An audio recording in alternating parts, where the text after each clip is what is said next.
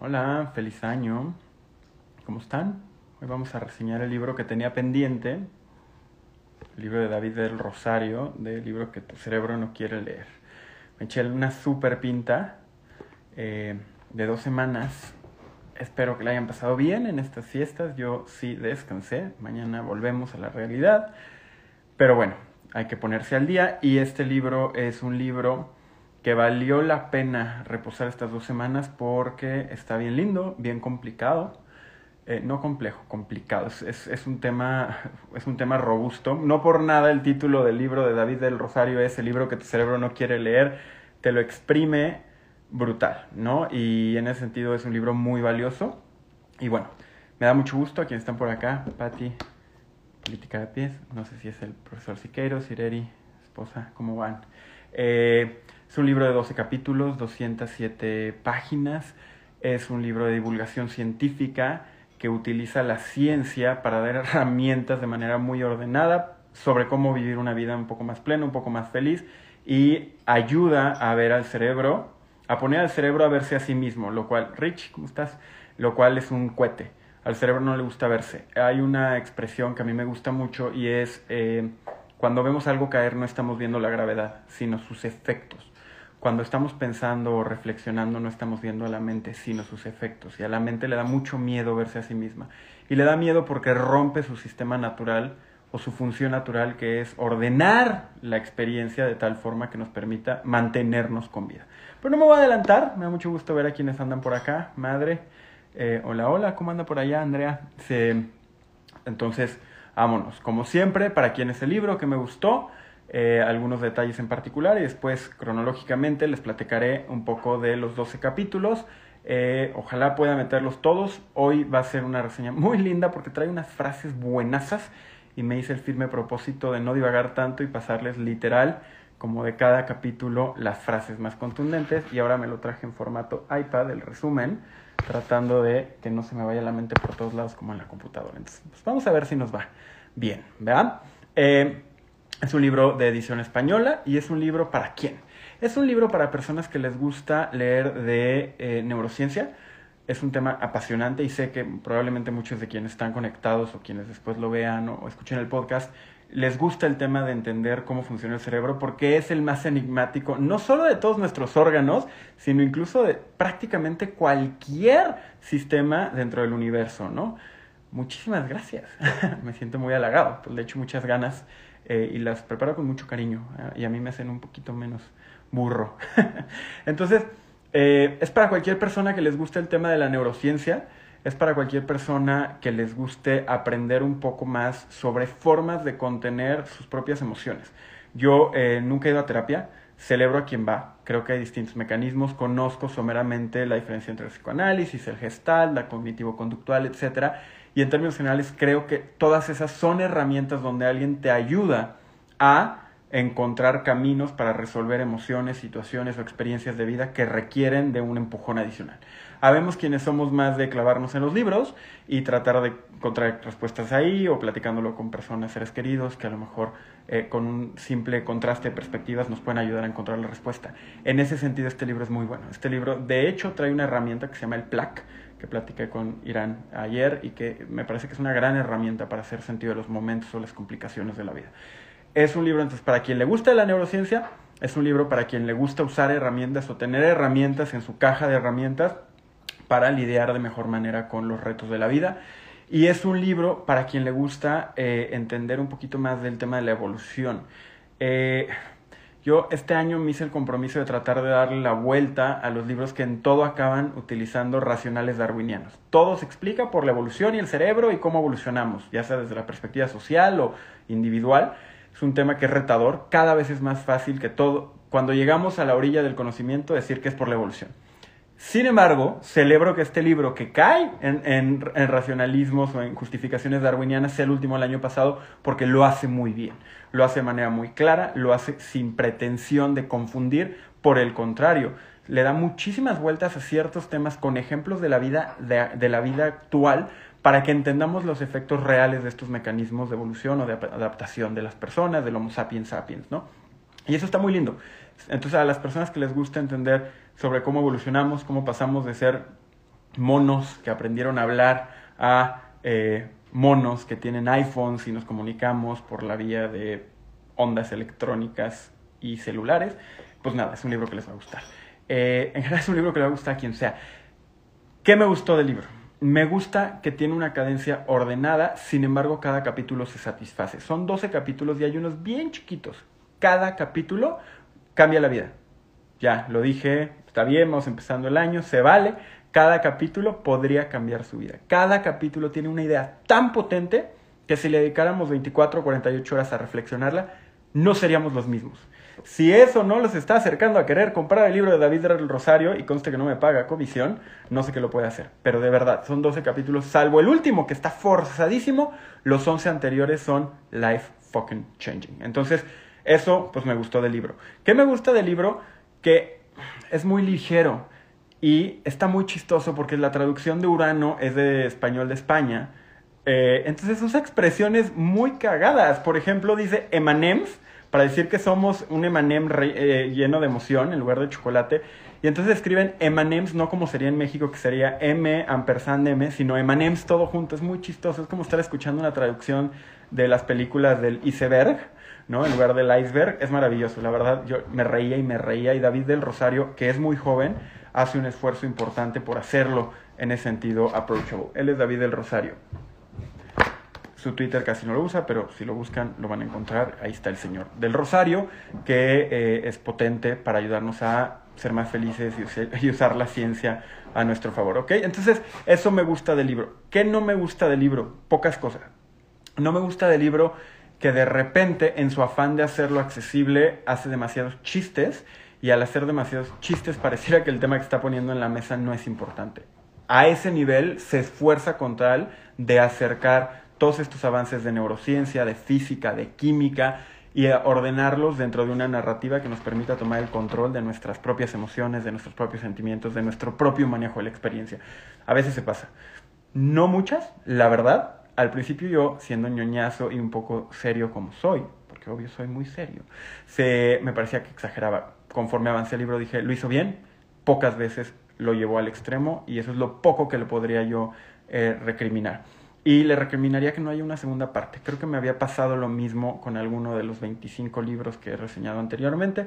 Este es otro donde me urge que alguien le dé una beca o que esté de, de año sabático que haga lo que tenga que hacer para sacar un segundo libro, porque este tema lo abordó muy bien y no tengo la duda de que David del Rosario podría hacer un gran libro sobre otro tema que también nos sirva para entender mejor cómo apropiarnos y adueñarnos de nuestra propia experiencia y los mecanismos que tenemos para interpretarla. ¿Ok?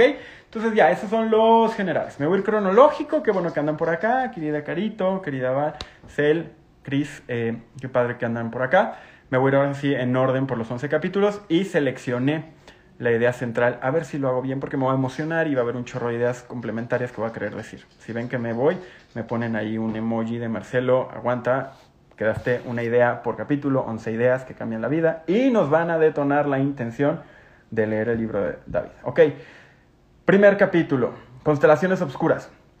La idea es súper simple, fue a Cusco, en Cusco ciertas culturas cuando ven al cielo no ven las constelaciones a partir de las estrellas, sino del espacio vacío. ¡Tarán! Y entonces te dice, en la vida todo el día queremos estar aprendiendo y entendiendo qué es lo que sucede a partir de lo que pasa. Porque el cerebro le cuesta mucho trabajo hacer sentido a partir de lo que no pasa. Si nosotros volteamos al cielo, nuestra mente, y lo explica un poco más adelante, está programada para ver los puntos en el cielo y ver un acuario, un tauro, un orión. Ayer fui a la marquesa y vi a Tauro por primera vez en mi vida y no parece un toro, seguramente traían mucha ayahuasca los que les pusieron nombre a las, constelaciones, pero bueno, hay quien ve toros en las estrellas. Resulta que en estas culturas eh, milenarias en Perú las constelaciones son invertidas. Entonces te dice, lo primero que tienes que hacer para cambiar tu mente y que tu cerebro no te juegue en contra es empezar a ver el, lado oscuro. Eh, es decir, lo que no estás acostumbrado a ver, ¿no? Diana, ¿cómo estás? Quinti querida. Fernando, Tierra Firme Mezcal, necesito mi mezcal para ponerlo aquí al lado. en términos generales, esa es la primera idea del primer capítulo del libro. El segundo capítulo es el límite entre la vida y la no vida. y entonces nos explica cómo desde lo más elemental que son las cuatro partículas que dan pie a la vida, el oxígeno, el nitrógeno, el hidrógeno y el carbono, a partir de esos cuatro elementos que son de los más abundantes en el universo, sucede que se da la vida. Y te dice que la vida es un sistema no lineal. Y entonces ustedes me dirán, Marcelo, ¿y eso qué? ¿Para qué sirve en términos de la narrativa de David del Rosario? porque lo primero que quiere hacer es de construirnos esta noción de que el mundo es un sistema ordenado. Lo que quiere que entendamos es que el universo es caótico y la vida en sí misma no es lineal. Es decir, los procesos de la vida, no solo a nivel evolutivo, en términos generales, lo que nos pasa en nuestra cotidianidad, el famoso efecto mariposa, la teoría del caos que viene desde la física, establece que no hay manera de predecir los efectos futuros de una situación a menos que conozcas todas las variables de esa situación. Y como no puedes conocerlas porque no estás en esa situación, no hay manera de predecir el futuro, lo que significa que la manera como el universo se mueve es no lineal. Y la mente le gusta ver linealidad. Hoy me saludó, ayer también, antier también, le caigo bien. Es lineal. Tres veces me saludó, le caigo bien. Y a lo mejor no, a lo mejor me saluda porque sabe que me tiene que saludar porque si no algo se le va a complicar en la vida, pero a nuestro cerebro le gusta ver orden. Entonces, en el segundo capítulo la idea que nos quiere decir es, la vida es un sistema no lineal porque el universo es no lineal. Y entonces, hasta que estemos dispuestos a aceptar que en la vida las cosas que suceden no son errores, o problemas respecto a lo que la vida debería de ser, sino parte de la forma como la vida se desenvuelve, todo el tiempo vamos a estar sujetos al sufrimiento. Y algo que no les dije por güey es el subtítulo del libro, Cómo reeducar el cerebro para ser más feliz y vivir con plenitud. Es un libro de ciencia que sirve para autoayuda, no es un libro de autoayuda que usa la ciencia, which is quite interesting. ¿Ok? Entonces ya vimos que hay que aprender a ver constelaciones en el espacio vacío, no en las estrellas. La segunda idea es tenemos que estar dispuestos. Si quieren seguir en esta reseña, querido Jonathan, si quieren seguir en esta reseña, tenemos que estar dispuestos a entender que la vida es un sistema no lineal y ahorita van a ver por qué es importante aceptarlo. El tercer capítulo, Homo Honestus, te dice que, bueno, vivimos y llegamos hasta este punto porque somos una especie bastante fregona. Como especie logramos desarrollar sociedades que tienen sistemas de confianza que nos hacen no morir en la sabana. Eso ya lo habíamos visto en otros libros, en el de Bill Bryson y en otros libros. Ya vimos que somos, de hecho, llevamos como cuatro libros que hablan de cómo la confianza es un sistema indispensable para la generación de sociedades que dieron pie al Homo sapiens sapiens. Todo bien. Pero entonces te dice, no solo eso, tú tienes que, en el Homo honestus, tienes que entender que al cerebro no le importa lo que ocurre, sino lo que piensa de lo que ocurre. Al cerebro la realidad le da igual. Y ahorita les voy a dar una cifra que es maravillosa para entender qué tanto el cerebro no le importa la realidad. Al cerebro le importa su capacidad de ordenar los estímulos que llegan por medio de los sentidos. Es lo único. Si puede ordenarlo, está tranquilo y asume que tú vas a estar tranquilo o tranquila. No le importa lo que esté pasando, le importa poder hacer sentido de lo que esté pasando. Y en ese sentido, por eso dice que ser homo honestos, ser honestos va a ser clave para ser más felices y más plenos. ¿Por qué? Porque ser honesto implica ver o ser capaces de ver que lo que vemos, lo que creemos, no siempre es la realidad. De hecho, la mayoría de las veces no lo es. Y en el siguiente capítulo empieza a agarrar carnita. Te habla del cerebro universal. Y ahí se pone bien hippie, bien hippie. Entonces te dice, y a partir de varios experimentos, que los bebés en los genes traen precargado, muy platónico, traen precargado el conocimiento. Y eso también nos lo enseñaron en esas clases de prepa y la cueva de Platón básicamente se sostiene en el hecho de decir, si nuestro código genético trae una serie de aprendizajes implantados, el 90% de nuestras capacidades de desarrollo de ciertas habilidades está dado por nuestros genes, pero solo los estímulos en la vida los activan.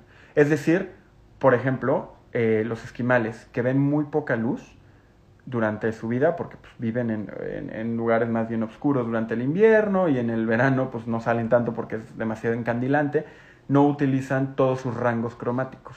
Entonces los esquimales eh, te pueden ver muchas tonalidades de blanco de azul que nosotros no, porque lo usan mucho, pero muchos otros colores son casi ciegos al color o no tienen la capacidad de verlo como nosotros. Entonces en ese sentido hay que entender que hay un cerebro universal entendido como la capacidad que tiene nuestro cerebro de acceder a todas esas bases de conocimiento que vienen en el código genético, pero para que eso suceda es necesario tomar eh, conciencia de que los estímulos son los que generan nuestro acceso al cerebro universal. Es decir, si yo nunca me aviento de un paracaídas. Yo no puedo ver lo que siente, no puedo percibir, no puedo entender lo que siente un cerebro cuando está cayendo en caída libre, ¿ok? Entonces, a eso se refiere. Un niño que no lo abrazan de chiquito le cuesta mucho trabajo desarrollar lazos afectivos. Nuestro cerebro está conectado a un cerebro universal, esa es la idea que se tiene que llevar de este capítulo. En el siguiente capítulo, que es de los más interesantes, que es el que se llama Emanems rellenos de sensaciones y emociones, te pone una cosa muy bonita y te dice, al final del día nuestro cerebro le gusta hacerte creer que es bueno ordenando la realidad. Y entonces llena los vacíos. Cuando no sabe, inventa. Y la forma más fácil de ponerlo desde la ciencia es que nuestros ojos, en el centro de nuestro ojo, en la parte de atrás, atrás de la retina, hay la conexión al nervio óptico. Esa conexión no tiene las células que interpretan la información. Es decir, en el centro de nuestro ojo no tenemos fisiológicamente la capacidad de ver. Hay un punto negro. Pero al cerebro no le gustaría que tuviéramos un punto negro porque se trata para el cerebro de hacer nuestra vida lo más apetecible. Y la vida sería poco apetecible si tuviéramos siempre un punto negro en el centro. Entonces lo que hace el cerebro es utiliza información alrededor de las células alrededor del nervio óptico y rellena ustedes, si no tienen ningún tipo de daño en la corteza ocular o, perdón, en el nervio óptico, pues no van a ver un punto, blanco, un punto negro en el centro, pero deberían de verlo. El cerebro rellena. Pasa lo mismo con casi cualquier cosa que está pasando. El cerebro rellena. Entonces, no sé bien por qué me habló feo, pero seguro fue por esto. No sé bien si tengo que hacer esto, pero seguro si me equivoco me van a correr. No sé bien cómo va a ser el año 2021, pero seguro va a estar igual de pinche que el 2020. Al cerebro le encanta rellenar, le encanta inventar. ¿Por qué? Porque su función es dar sentido a la realidad y volverla apetecible. Entonces, es importante que entendamos que parte de lo que vivimos no es cierto, solo es el cerebro rellenando. Y dos, en este capítulo de Nems, rellenos de sensaciones, Dice que, y esto me parece muy padre, hay cuatro etapas en lo que el cerebro hace su proceso. Traduce estímulos, los manda a las neuronas, analiza sus características y las asocia con un significado y lo integra. Repito, recibe los estímulos, los manda a las neuronas y los analiza, los asocia y los integra. ¿Cuánto dura este proceso de cuatro pasos? Tres segundos.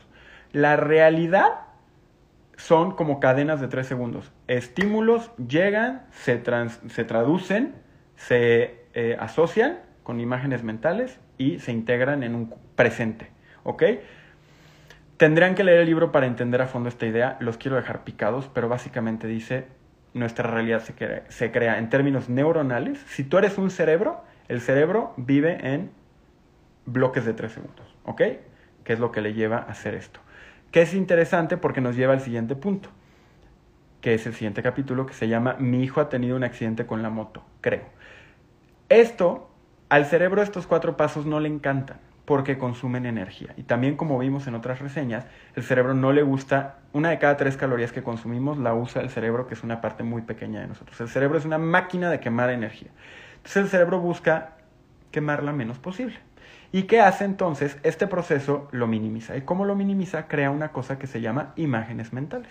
Entonces, hay un chorro de cosas, voltean a su alrededor, donde sea que estén. A lo mejor están en su cuarto, en su sala, están celebrando la victoria de Green Bay, que va en primer lugar del sembrado de la Conferencia Nacional de la NFL. Ojalá así sea, eso hablaría de que saben de fútbol americano.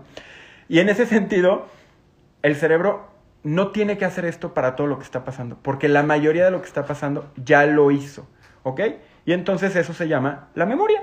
La memoria son imágenes mentales que surgen de procesos de cuatro pasos, que es recibir estímulos, procesarlos, asociarlos e integrarlos. Entonces llega un punto en que la mayoría de la realidad ya pasó por ese proceso, ya es una imagen mental, y entonces ya la realidad se construye por medio de imágenes mentales, no por estímulos.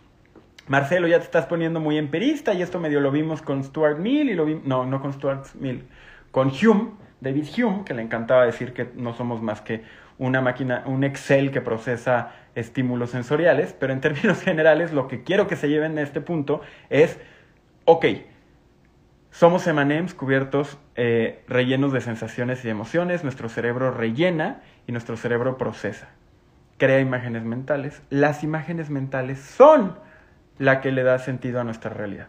Es decir, nosotros no vivimos, la mayoría del tiempo no lo vivimos a partir de lo que está pasando. lo vivimos a partir de lo que el cerebro ya guardó que era. Él es mi esposo, ella es mi esposa, él es mi amigo, él es mi hijo. No lo vuelve a pensar. Esa es una imagen mental. No es un hecho. Es un hecho a partir de una asociación y un acuerdo común, pero no es un hecho. En realidad es un bloque de células que forman un ser humano que decidimos unirnos bajo un acuerdo social llamado somos hermanos. Pero eso no significa que siempre sea así, otra vez por el tema de la vida no es lineal. ¿no? Entonces, ya me estoy empezando a complicar y se los quiero volver a, llevar a un terreno donde sea más atractivo el libro de David del Rosario. En términos generales, lo que se tienen que llevar aquí es al cerebro en algún punto le gusta más trabajar con imágenes mentales. Las imágenes mentales son lo que ya sabemos, lo que recordamos y lo que creemos saber. ¿Ok? Nuestras creencias, punto. Nuestros recuerdos, punto. Nuestras sensaciones procesadas, punto. Eso es la experiencia. ¿Ok? Y entonces, pues todo esto nos lleva a el punto más importante de su libro, que es cómo se construye un pensamiento. Con todo esto que les he platicado, un pensamiento no es otra cosa que una idea asociada a un, a un plac, a una persona, lugar, animal o cosa. Todos los pensamientos que tenemos son ideas asociadas a una persona, lugar, animal o cosa. Oye, yo creo que Andrés Manuel López Obrador es un hijo de la chingada. Persona, idea asociada, ser un hijo de la chingada. Chingada, eso es un pensamiento, ¿ok?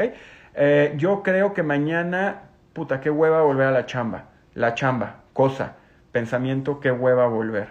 Eso, perdón, idea, eso es un pensamiento. Cada pensamiento tiene, por definición, una idea asociada a una persona, lugar, animal o cosa. Ok, ¿de qué me sirve? Es muy bonito, porque las emociones emanan de los pensamientos. Y los pensamientos se forman a través de imágenes mentales. Entonces, si yo tengo una imagen mental de que los negros son violentos, que sería un prejuicio racista, pues entonces mi pensamiento cuando yo esté con alguien de ascendencia afroamericana va a ser que no es digno de confiar o que me va a hacer algo. Y entonces esa es una persona que tiene una idea asociada que lleva un pensamiento racista. Y entonces va a generar una emoción, miedo, me va a hacer algo, como pasa a muchísimos racistas en Estados Unidos. Entonces es una cadena. Persona, lugar, animal o cosa con una idea asociada genera un pensamiento. Un pensamiento genera una emoción si yo pienso que tú me vas a pegar, yo tengo una emoción. Naturalmente, fisiológicamente mi cuerpo se va a poner en alerta porque yo pienso que tú me quieres atacar. Y entonces, para el cerebro y el cuerpo no le importa si me quieres atacar o no. Si cree que me quieres atacar, se va a poner en posición de defensa. ¿Qué pasa? El estrés crónico que vivimos hoy en día no es otra cosa que sistemáticos pensamientos que llevan a emociones. Yo pienso que voy a perder mi empleo. Yo pienso que México se va a convertir en Venezuela. Yo pienso que mi esposa ya no me quiere. Yo pienso que mis papás X, Y Z. Yo pienso, yo pienso. Todo el día estamos pensando. Y cuando pensamos, usa una expresión muy linda que es uña y carne. Digo, no es muy linda más allá de lo útil que es. Las emociones y los pensamientos van de la mano. Cuando tengo una emoción que no puedo explicar es porque tengo un pensamiento que no le he dedicado tiempo a reflexionar. Y cuando tengo un pensamiento recurrente, genera emociones, como es el estrés o el insomnio. No puedo dejar de pensar en la junta de mañana. Entonces, todo esto es una cadenita que nos lleva a la solución de David del Rosario para tener una, reeducar el cerebro para ser más feliz y vivir con plenitud, que es, en un momento dado, tenemos que entender que somos dueños de nuestras, y aquí viene la palabra más importante de esta noche y me da mucho gusto a quienes andan por acá, Esteban, Emilio, Fer, Rivas, las pensaciones. Pensaciones. Si algo se van a llevar hoy, que ya le dedicaron un ratito de su noche de domingo, es la palabra pensación. La pensación es lo que resulta de las sensaciones o emociones y los pensamientos. ¿Ok? Nosotros, ustedes, yo, no pensamos tenemos pensaciones. Y las pensaciones son este mecanismo que hace que cuando yo pienso en algo, tenga una emoción. O que cuando yo tenga una emoción, genere una idea en mi cabeza, un pensamiento en mi cabeza asociado a una persona. ¿Ok? Entonces, entre más seamos capaces de sentarnos a reflexionar sobre nuestras pensaciones, aquí llega un punto donde no cae en el mindfulness marketingeado desde Silicon Valley, pero sí te dice, ¿quieres contener lo que te acongoja en la vida? vete hacia atrás a todo lo que te acabo de explicar. Bueno, el señor David del Rosario. Algo te agobia. A mí, Marcelo, imagínense, vamos a usar un ejemplo rápido conmigo. Yo estoy muy nervioso porque no sé si este año voy a lograr mantener mi empleo, porque no sé si mi empresa va a seguir con vida, porque no sé si la economía mundial se va a ir a la mierda, ¿ok? Si yo tengo un cierto estrés, y voy y trabajo, pero nunca tengo claro, yo trabajo en un startup, no sé si la startup se va a la mierda, ¿no? Entonces, vivo en estado de estrés. Trabajo, pero todos los días digo, puta, que si hoy es el día donde todo se va por un tubo. Yo me siento y digo, tengo, estoy teniendo una pensación, tengo una emoción, miedo, incertidumbre, y tengo un pensamiento. La economía global no es favorable para las startups. Ok, entonces el pensamiento es la suma de una idea con una persona, lugar, animal o cosa. ¿Qué es la cosa? Las startups. ¿Cuál es la idea? La economía global no les es favorable. Ok. Entonces yo me voy para atrás y digo, ¿por qué creo que la economía global no es favorable a las startups? Y entonces me pongo a hacer mi trabajo. Y entonces empiezo a investigar. Y a lo mejor me doy cuenta que qué? Que al revés, que las pequeñas empresas al ser más flexibles tienen más posibilidades de salir adelante en momentos de crisis. Activamente fui a la raíz de lo que me estaba preocupando. Y entonces se me da la preocupación. Y al día siguiente, después de que yo hice este proceso que literal se lo resumí en tres minutos, pero a lo mejor para un problema importante su vida les lleve horas o días, ya acabé con ese miedo, porque el miedo no era justificado, porque el miedo era el resultado de una pensación, porque yo de oídas escuché que las startups están cerrando en el marco de la pandemia, pero no me metí a estudiar si mi rama, si mi industria, si mi país, si mi jefe, no me puse a pensar en cosas que son más cercanas a la realidad, ¿no? No había escuchado pensamiento, es un gran término, pensación, Fer, totalmente, la pensación es un gran término. Y entonces, pues bajo esa lógica podemos llegar a ser más felices. ¿Por qué es importante hacer este ejercicio? Ya con esto me voy, me voy despidiendo. Porque es la estadística que les prometí hace rato. En un momento dado, ahorita otra vez, volteen a todos lados, sientan la temperatura, la presión barométrica sobre su cuerpo, lo que tienen encima, la ropa, sus piernas, imagínense que están meditando, ¿ok? En un momento determinado hay entre 4 déjenme saco, no les quiero inventar eso porque esta estadística me parece bien importante. Hay mucha información. Eh. No se me vayan. Hay, aquí está. En un momento determinado hay entre 40 y 400 mil millones de puntos de información alrededor de nosotros. ¿Ok? Ondas, gravedad, electromagnetismo. Hoy en día, en este momento en particular, hay entre 40 y 400 mil millones de puntos de información. Nuestro cerebro es capaz de procesar de esos solo el 5%. ¿Ok? De todo lo que está pasando en el universo, en este punto donde yo puedo alcanzar a ver, solo puedo procesar el 5%. Pero la atención consciente, ¿ok? A lo que yo atiendo de lo que tengo enfrente, solo puede recuperar el 10% de eso de ese 5% que mi cerebro puede interpretar. ¿Qué significa esto? En un momento dado, ahorita donde estoy yo, solo puedo interpretar con mis sentidos el 5% de lo que está pasando. Y de ahí solo puedo atender, es decir, estar consciente de, al 10%. En un momento determinado, Rafa, bienvenido, Everett, en un momento determinado, yo opero con el 0.5% de lo que está pasando en el mundo. En mi mundo, no les estoy diciendo del otro lado del planeta, alrededor de mí. Si yo opero con el punto 5 de lo que está pasando, el 99.5% de las veces no tengo información suficiente para saber lo que está pasando en realidad. Lo que significa que casi siempre estoy mal. Y si casi siempre estoy mal, cuando yo me empiezo a poner nervioso de que el mundo se va a ir a la mierda, me puedo tranquilizar si hago el ejercicio de entender qué emoción está asociada a qué pensamiento, qué pensamiento está asociado a qué idea, y activamente me meto a Google y busco la información, o me meto a reflexionar y busco la respuesta, o hablo con la persona que siento me agravió o que amo y quiero iniciar una relación, y tengo una conversación, y entonces estoy más cerca de estar interpretando la realidad de la forma correcta.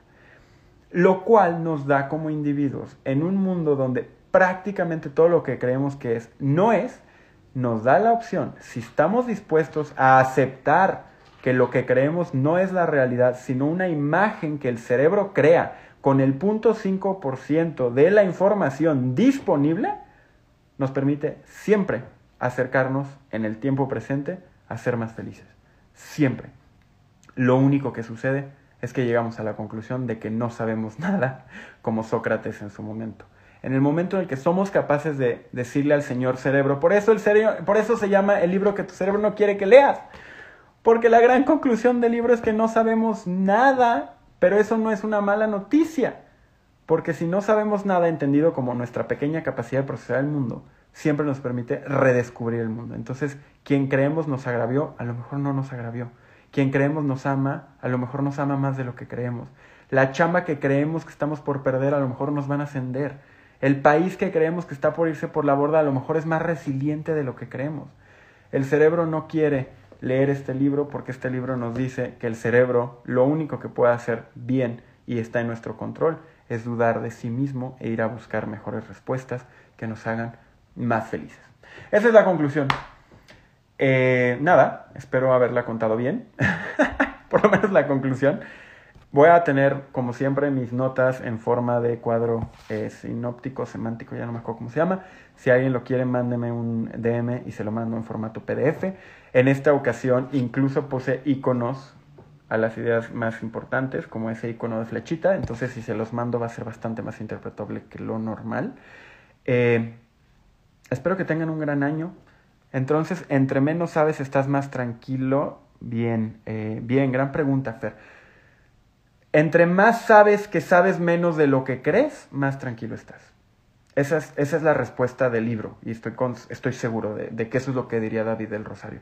No es que entre menos sabes estás más tranquilo. Entre más sabes que sabes menos de lo que crees saber, estás más tranquilo. Por eso el aforismo de Sócrates de yo solo sé que no sé nada ha trascendido más de dos milenios. Porque al final del día es una gran conclusión desde la, desde la razón, desde el raciocinio Hola, chica hacker, ¿cómo está usted? Oiga, qué bueno que se conecta. Eh, Rafa también, qué padre tenerte por acá. Pues nada, es un librazo. Espero haberles transmitido un poco eh, del gusto que a mí me generó. Me encanta saber que en un momento dado solo... A ver, soy un locazo obsesionado con los libros. Soy una persona que todo el tiempo consume información. Soy una persona que todo el tiempo hace resúmenes. Yo pensaba que tenía mucha información para lidiar el mundo.